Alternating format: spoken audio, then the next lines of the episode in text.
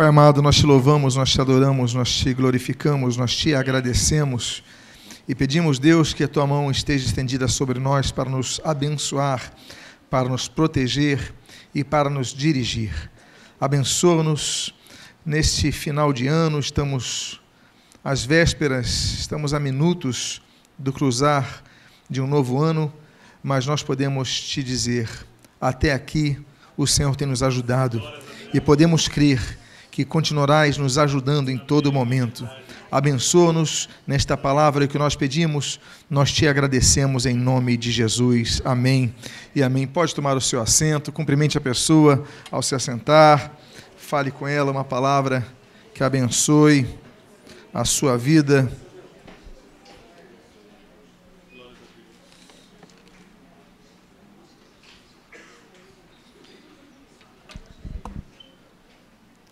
Finalizar um ano também implica iniciar um novo. Estamos às vésperas de uma nova fase, há planejamentos, estamos muito felizes e animados com o culto de hoje à noite, quando cruzaremos o ano louvando ao Senhor Jesus, agradecendo ao Senhor Jesus, clamando ao Senhor Jesus. Mas o iniciar de anos também trazem projetos, alvos, objetivos. Falaremos sobre isso hoje à noite. Mas todos os projetos, propósitos, metas que nós logramos ter, alcançar, que nós objetivamos para este ano que se adentra, eles passam por cada um de nós, porque muitos dos projetos que nós fazemos, eles não são executados por causa de nós, por causa de nossas limitações, por causa de nossos erros, por causa de nossas falhas. Tantas coisas boas passaram por nossas mãos e nós perdemos. A culpa não foi de terceiro, a culpa não foi de Eva, a culpa foi de cada um de nós que tomou decisões erradas. E a palavra que eu gostaria de trazer nesta manhã é sobre algo que nós precisamos trabalhar antes de adentrar em qualquer fase, nós mesmos. E por que não então especificarmos e explicitarmos a nossa própria língua? E o título da mensagem dessa manhã é A Morte e a Vida estão no poder da língua.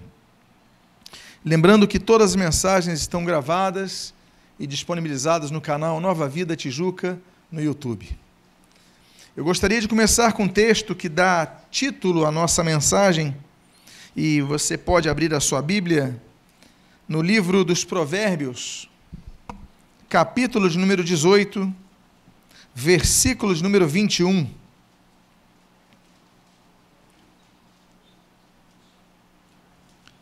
E para a leitura inicial, aqueles que puderem ficar de pé, nós convidamos a que você assim o faça. E diz a palavra de Deus: a morte e a vida estão no poder da língua. O que a bem a utiliza, come do seu fruto. Eu vou repetir o texto. A morte e a vida estão no poder da língua.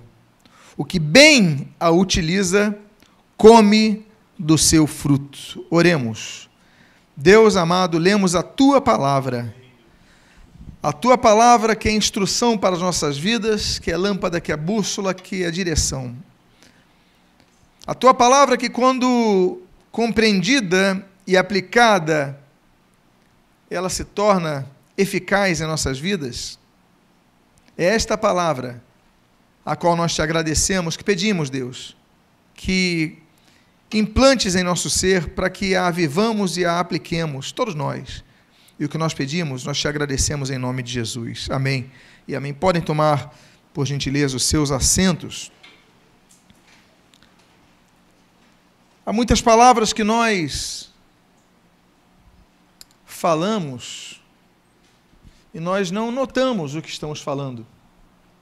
Nós falamos palavras que muitas vezes são de um linguajar de uma origem obscura. Por exemplo, moleque, esse é um moleque. Moleque era uma divindade cananeia que exigia a morte de crianças primogênitas. Era uma divindade que tinha corpo humano, cabeça de touro, tinha o braço estendido assim, a mão em forma de concha, a sua mão era de bronze e embaixo se acendia uma fogueira. Então o bronze ia aquecendo, se colocava o primogênito, e o primogênito ia gritando. Era um culto feito com muito instrumento para que abafasse, tinha trombetas, tinha tambores, para que abafasse o grito da criança que ia derretendo, criança viva, a fim que tivessem melhores colheitas. Moleque, em algumas versões da Bíblia, geralmente chamam de Moloque, enfim, foi cultuado em muitos lugares. E moleque, então, era a criança dedicada a moleque ou a Moloque. Nós falamos sem saber. Nós usamos expressões que se usam nos terreiros de macumba, como, por exemplo, sentir firmeza.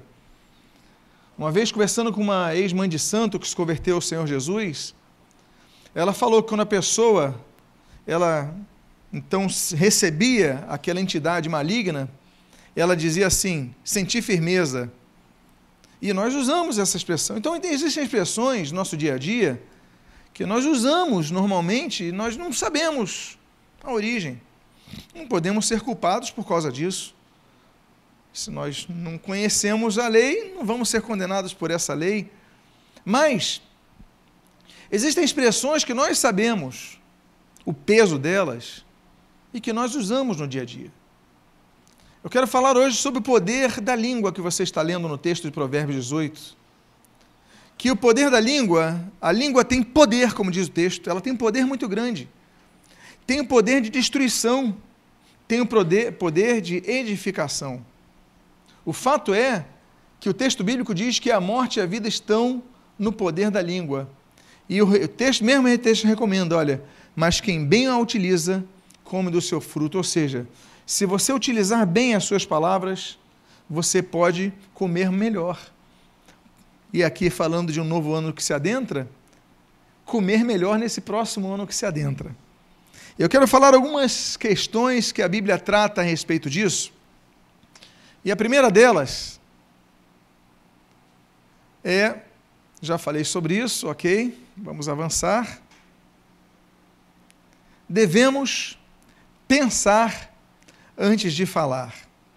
Meus amados irmãos, o mundo seria melhor se nós pensássemos antes de falar.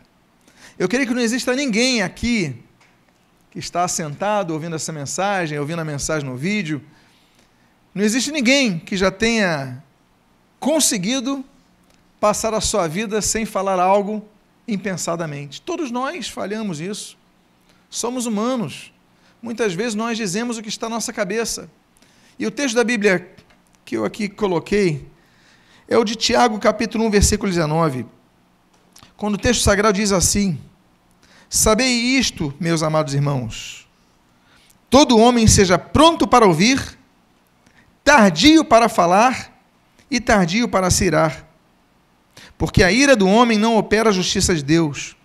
Pelo que, despojando-vos de toda a sorte de imundícia e de todo vestígio do mal, recebei com mansidão a palavra em vós implantada, a qual é poderosa para salvar as vossas almas. Eu repito o versículo 19 que diz: Todo homem seja pronto para ouvir, tardio para falar. Quantas palavras nós já falamos que nos arrependemos? Quantas palavras que nós lançamos contra vidas e que acabaram, de alguma forma, prejudicando essas pessoas. Você chega para a pessoa e fala: Olha, você é uma pessoa que não vai dar nada na vida. E a pessoa pega aquilo e vai absorvendo. Oh, você é uma pessoa incapaz.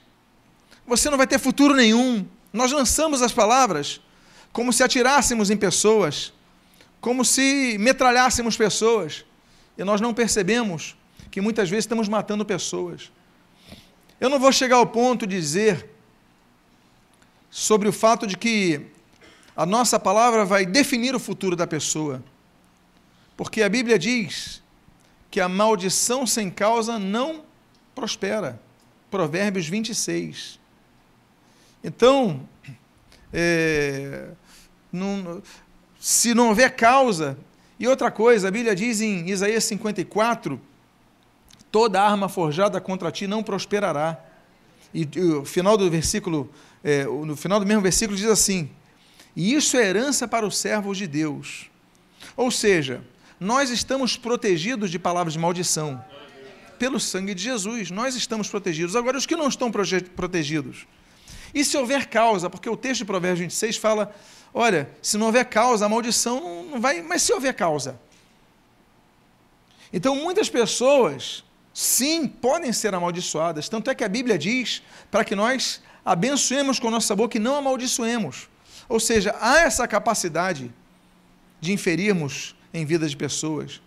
Mas o que eu quero dizer, e começar no texto de hoje, é falando a respeito disso. É falando a respeito do texto que nós devemos ser prontos para ouvir e tardios para falar. Nós devemos aprender a ouvir e a segurar antes de responder nesses tempos de internet. Hoje é fácil você falar qualquer coisa. Hoje qualquer pessoa comenta o que quer na rede, fala o que quer e acaba perdendo amizades. Você posta, coloca um post ali no, na sua rede social alguém discorda de você, aí você vai argumentar o outro contra argumento, daqui a pouco você exclui a pessoa da sua amizade. Talvez se tivesse uma conversa pessoal direta, você não, não acontecesse isso. Você ouvisse a pessoa, você ouvisse, sentisse a pessoa, mas o texto frio, você perde amizade com facilidade. Não é verdade? É verdade. Se eu perguntar aqui, quantos aqui já perderam amizade por causa de um texto e você vai lá e reagiu? Olha, já houve casos e eu vou falar de e-mail, que eu uso mais e-mail. Mas eu responder um e-mail grande, antes de dar o enter, antes de dar o enviar, eu paro e falo assim: peraí. Eu vou fazer assim, vou beber uma água. Quando eu volto, o que, que eu faço? Apago tudo e escrevo outra coisa. Já aconteceu com você? Porque se você mandasse aquele e-mail, você perderia a amizade. Por quê? Porque muitas vezes nós não somos tardios para ouvir é, prontos para ouvir, não somos tardios para falar, nós somos prontos para falar. E a Bíblia então traz essa primeira recomendação que eu gostaria de aplicar aos irmãos. Que nós possamos tentar começar esse ano. Sei que o ano de nós pedimos coisas a Deus, é pro, propósitos, projetos. Ano, toda época nós pedimos a Deus pedir, dar-se-vos-á, buscar e achareis, bater e abrir-se-vos-á, Mateus capítulo 7, nós pedimos coisas a Deus, isso é todo período, mas início de ano nós temos metas, nós, olha, esse ano eu vou fazer um curso, esse ano eu vou aprender isso, esse ano eu vou, vou comprar minha casa, vou comprar um carro, vou, vou viajar, não sei qual é o teu projeto, os projetos são variados, nós temos que ter projetos sim, mas Talvez seja mais importante você começar um projeto olhando para dentro de você e falando assim: olha, nesse ano eu vou demorar um pouco mais a responder às pessoas. Quem aqui vai tentar isso? Vamos tentar? Vou tentar segurar um pouco as minhas palavras. Porque o Nécio, ele é aquela pessoa, a principal característica do Nécio, a principal frase que resume o Nécio, é aquela frase que diz assim: O que eu tenho para dizer, eu digo na hora. Você já ouviu gente falando assim? Esse é o atestado de falta de sabedoria. É o atestado de imaturidade. O que eu tenho a dizer, eu digo na hora, eu digo na frente, eu digo. Aí você só perde. A Bíblia diz o oposto. A Bíblia diz exatamente o oposto. O que eu tenho a dizer, eu penso, reflito, oro e então digo. Aí você mede as suas palavras. Aí você não metralha só, você não desabafa. Porque o nosso desabafo tem que ser para a pessoa certa. Nem todo mundo tem condições e o momento de ouvir aquela palavra nem sempre está no momento certo. Então, a primeira coisa que nós devemos implantar é isso. A segunda coisa que nós devemos ter, vou pedir, por favor, que me ajude quando observar. Dê um enter, por gentileza. Muito obrigado. Pode voltar, por favor?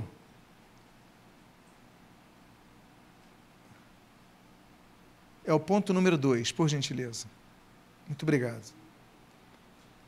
O segundo ponto é a língua, ela contamina todo o nosso ser. Ela não apenas causa problemas externos nos relacionamentos, como ela também contamina o nosso ser. Eu dividi o texto de Tiago, capítulo 3, em alguns pontos, em alguns versículos. Tiago, capítulo 3, versículo 1 a 6 diz assim: Meus irmãos, não vos torneis, muitos de vós, mestres, sabendo, sabendo que havemos de receber maior juízo. O Senhor Jesus fala sobre isso. A quem muito é dado, muito lhe será cobrado. A Bíblia fala sobre o mestre, porque o que, que o mestre faz? O mestre passa informação, não é isso? Ele lê, ele estuda, ele observa, ele ouve, ele capta. Aí o que, que ele faz? Ele entra num processo de racionalização, compilação da informação e coloca dentro do, do, do que nós chamamos de didática e passa para frente. Mas a Bíblia diz que o mestre, ele recebe maior juízo. Por quê? Porque ele pode ensinar coisas erradas também. Então, a Bíblia, olha, quer ser mestre? Toma cuidado, porque você vai ter um peso maior no seu juízo. Aí, versículo 2. Por quê? Aí diz assim: porque todos tropeçamos em muitas coisas. Se alguém não tropeça no falar, é perfeito varão, capaz de refrear o quê? Todo o corpo. Meus amados irmãos, a pessoa que consegue administrar a língua, a pessoa que consegue administrar as palavras, a Bíblia diz que ela consegue administrar todo o corpo. Você consegue controlar toda a sua vida se você administra a sua própria boca. Volto a dizer, vamos pedir coisas a Deus, sim, mas vamos procurar nos policiar também. Porque o Espírito Santo está em nós, ele nos dá essa capacidade de nós sujeitarmos-nos ao Espírito que nos fala, olha, não fala, vai devagar e você ultrapassa, você vai à frente. Não, refreia a sua língua. Eu acho muito interessante o tropeça no falar, porque o falar é aquela linguagem da língua grande, não é isso? Tropeçar é quando você tropeça com os pés, não é isso? Você fala demais, você tropeça nas suas palavras. E o texto continua no versículo 4, no versículo 5. Observai igualmente os navios que, sendo tão grandes e batidos de rijos ventos, por um pequeníssimo leme são dirigidos para onde, para onde queira o impulso do timoneiro. Assim também a língua, pequeno órgão, se gaba de grandes coisas. Vede como uma fagulha põe em brasas tão grande selva. Temos incêndios que são provocados por uma fagulha. Basta uma fagulha para queimar florestas, é o que a Bíblia diz. Basta uma palavra para você que, quebrar relacionamentos. Existem relacionamentos que são rompidos por causa de palavras que nós dizemos. Olha, ninguém aqui está isento desse problema. Todos nós estamos sujeitos a destruir a selva. E eu pergunto uma coisa para vocês: a selva constituída de árvores, principalmente árvores. A árvore nasce e cresce rapidamente? Não demora. Relacionamentos demoram a se estabilizar, mas por causa de palavras, fagulhas, pequenas expressões, aquilo se incendeia e queima com uma rapidez imensa. Então a Bíblia fala sobre isso.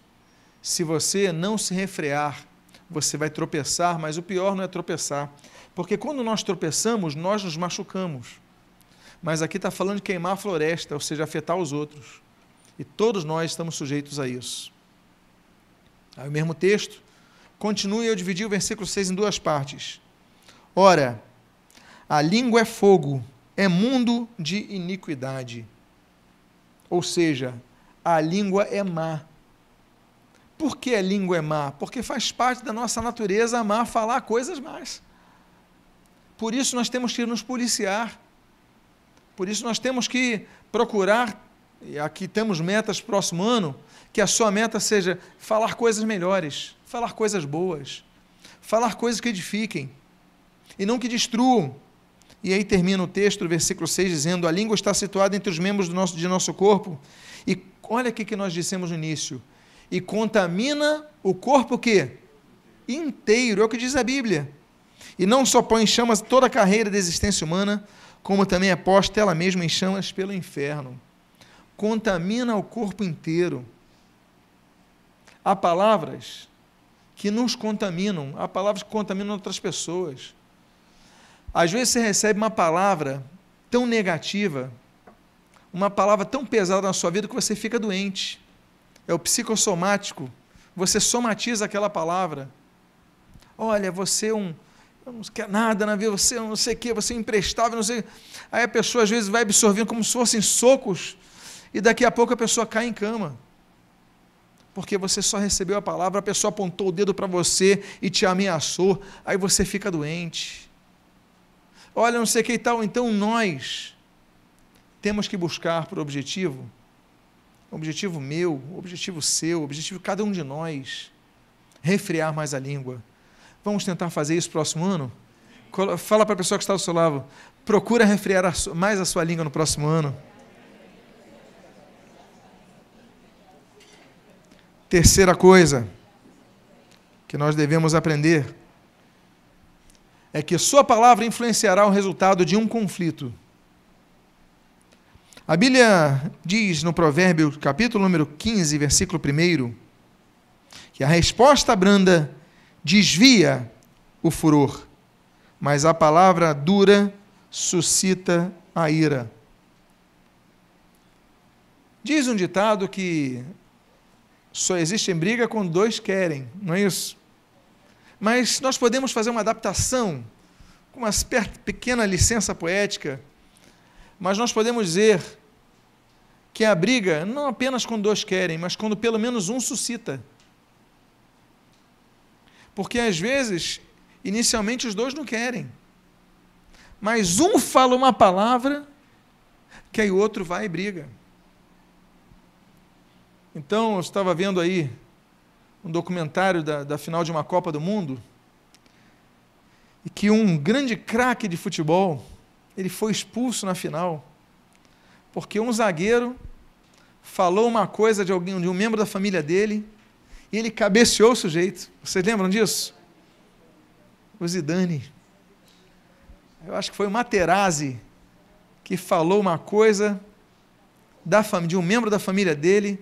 Ele o quê? Pum, ele não queria brigar, ele queria jogar bola, ele queria fazer o gol, queria ser campeão. Mas alguém instigou, suscitou e ele reagiu. A sua palavra, ela produz efeitos negativos. Ela produz reações. E meus amados irmãos, nós devemos aprender a usar a palavra para desviar o furor. Se você vê que alguém está nervoso do lado, você, o ideal é que você chegue ao ponto que você desvie com outra palavra. Se a pessoa vier com fogo, você não vai vir com, com, com álcool. Você vai vir com o quê? Com água. Não é isso? Se alguém estiver vindo com fogo, desvia, não, não, não, alimenta, espera, depois você fala aquela palavra, em outro momento você fala a mesma palavra que você queria dizer, mas no momento que a pessoa esteja preparada, senão você só vai destruir. Quarto ensinamento bíblico a respeito do poder da língua é que nós temos a obrigação de dizer coisas boas. O Senhor Jesus, ele ensina em Mateus capítulo 12, versículos 33 a 35 o seguinte: Ou fazei a árvore boa e o seu fruto bom, ou a árvore má e o seu fruto mau, porque pelo fruto se conhece a árvore. Raça de víboras, como podeis falar coisas boas sendo maus? Porque a boca fala do que está cheio o coração. Aí olha o que ele diz no 35. O homem bom tira do tesouro bom coisas boas, mas o homem mau do mau tesouro tira coisas más. O que vai sair pela sua boca é o que você vai depositar no teu interior. Então, Olha a importância da oração. A oração você expõe as suas tristezas para Deus, não é isso? Você expõe, você partilha, você coloca a sua ansiedade a Deus e você vai se esvaziando daquilo. Às vezes você não faz isso, vai sobrar para a primeira pessoa que está do seu lado. Aí vai sobrar para a esposa, vai sobrar para o marido, vai sobrar para os filhos, vai sobrar para o porteiro, vai sobrar para o colega do trabalho vai sobrar para alguém. Até para o sujeito do futebol vai sobrar. Mas vai sobrar para alguém. Mas a Bíblia diz: olha, o homem bom tira o tesouro bom do tesouro bom as coisas boas. Nós temos que colocar coisas boas. Nós temos que nos nutrir de coisas boas. Você está hoje aqui no último dia do ano. Por que você está aqui?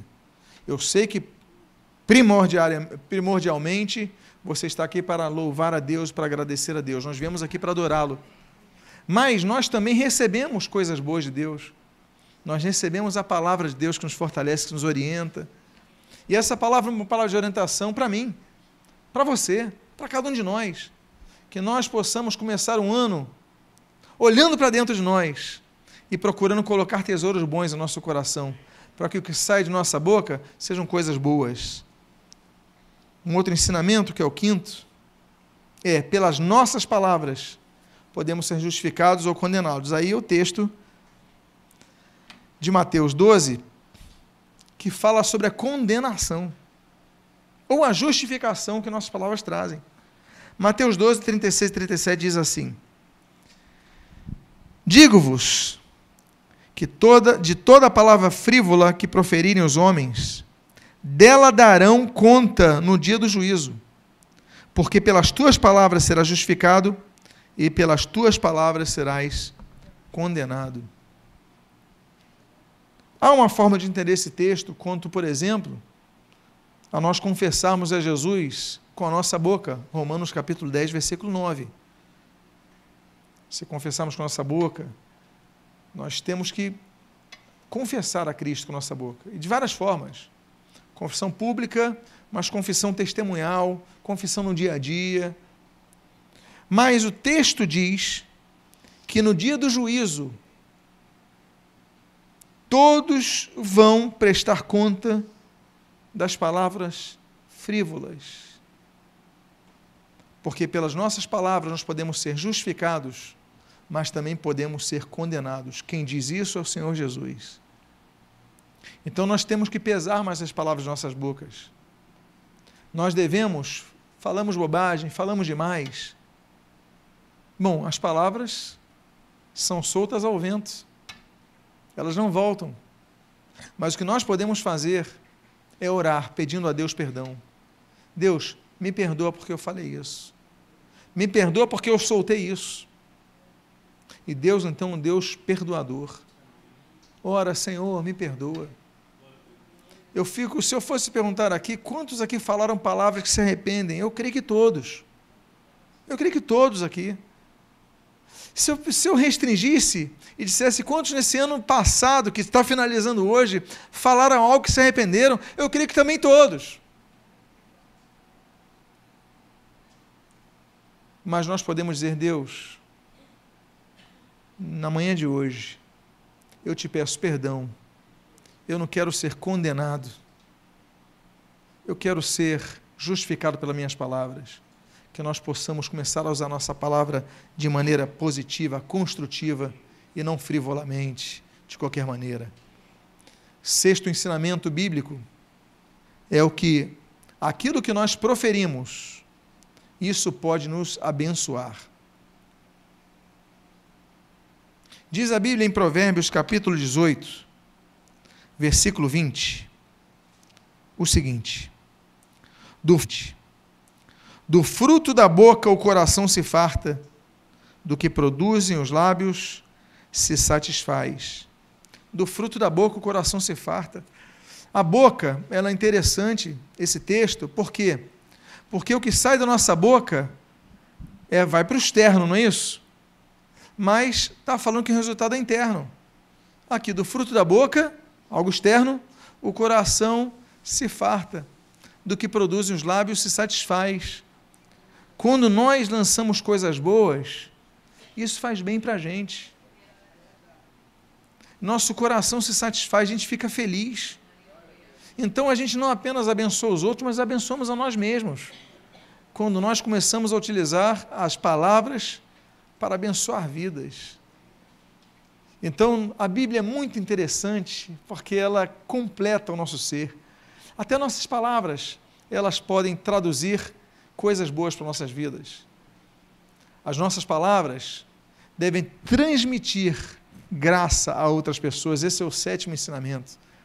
A Bíblia diz em Efésios capítulo 4, versículo 29, versículo 31 o seguinte: Não saia da vossa boca nenhuma palavra torpe, e sim unicamente a que for boa para edificação, conforme a necessidade. E assim transmita a graça aos que ouvem. As palavras que saem da nossa boca têm que ser pensadas tem que ser para edificação. Porque quando nós fazemos isso, nós transmitimos a graça. Que graça? A graça de Deus. E aí o texto no versículo 30 continua: Não entristeçais o Espírito de Deus, no qual fostes selados para o dia da redenção. Longe de vós toda amargura e cólera, ira e gritaria e blasfêmias, assim como toda malícia.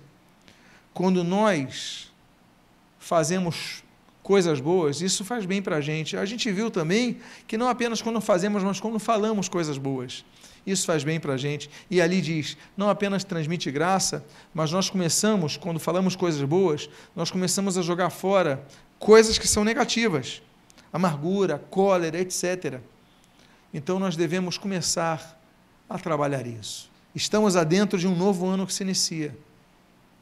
Mas se nós começarmos a olhar para nós mesmos, e nos policiarmos, eu tenho certeza, eu tenho certeza que muito melhor vai ser o próximo ano do que todos que passaram a sua vida.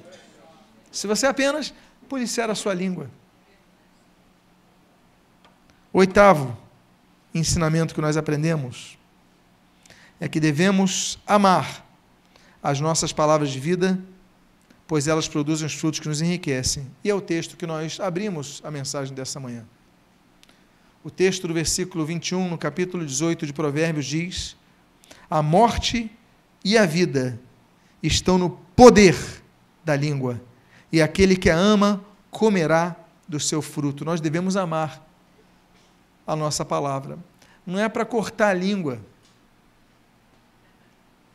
O problema não é esse. A boca fala o que está cheio o coração. Você pode cortar a língua e continuar com o coração. O mudo também peca, gente. O mudo também peca. Agora, a questão é amar a língua, mas é se satisfazer com o que você fala, ficar feliz com o que você faz. Não apenas, mas você fala também. Porque aquele que a ama comerá do seu fruto. Nós devemos amar o poder da palavra para abençoar. Olha, eu amo o poder que eu tenho para abençoar vidas. Você deve amar, abençoar vidas, dar palavras que abençoem, que fortaleçam, que edifiquem. Ame, ame as palavras que você vai lançar e não apenas se culpe por elas. Nono, ensinamento. Amaldiçoar é tão possível quanto abençoar. Diz o texto de Tiago, capítulo 3, versículo 9 a 12. Com ela bendizemos ao Senhor e Pai. Também com ela amaldiçoamos os homens, feitos à semelhança de Deus. De uma só boca procede bênção e maldição. Meus irmãos, não é conveniente que essas, coi coisas sejam assim. Acaso pode a fonte jorrar do mesmo lugar o que é doce e o que é amargoso? Acaso, meus irmãos, pode a figueira produzir azeitonas ou videiras, figos, tampouco de fonte salgada pode dar água doce. Voltamos a dizer: nós podemos amaldiçoar. Não servo de Deus, porque ele está protegido pelo sangue de Jesus. Não adianta. Não adianta maldição, não adianta macumba, isso não pega no crente, no que vive no esconderijo do Altíssimo, no que está alicerçado debaixo das suas sombras, mas, no que não tem a Deus, as nossas palavras podem surtir efeitos negativos. É o que diz o texto, o versículo 9. Com ela bendizemos ao Senhor Deus e Pai, mas com ela, o que, que diz o texto do versículo 9? Amaldiçoamos os homens. Nós podemos amaldiçoar. Agora, não devemos amaldiçoar. Pelo contrário, a Bíblia diz que se a sua árvore é boa, o seu fruto vai ser bom. Nós devemos usar as palavras para abençoar vidas. Amém, queridos?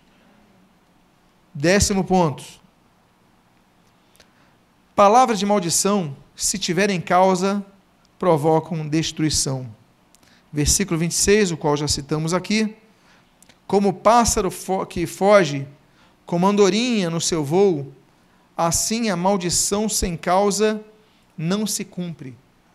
A grande questão aqui é: se a Bíblia diz, e vamos por analogia, que a maldição sem causa não se cumpre, então temos que nos perguntar: e a maldição com causa?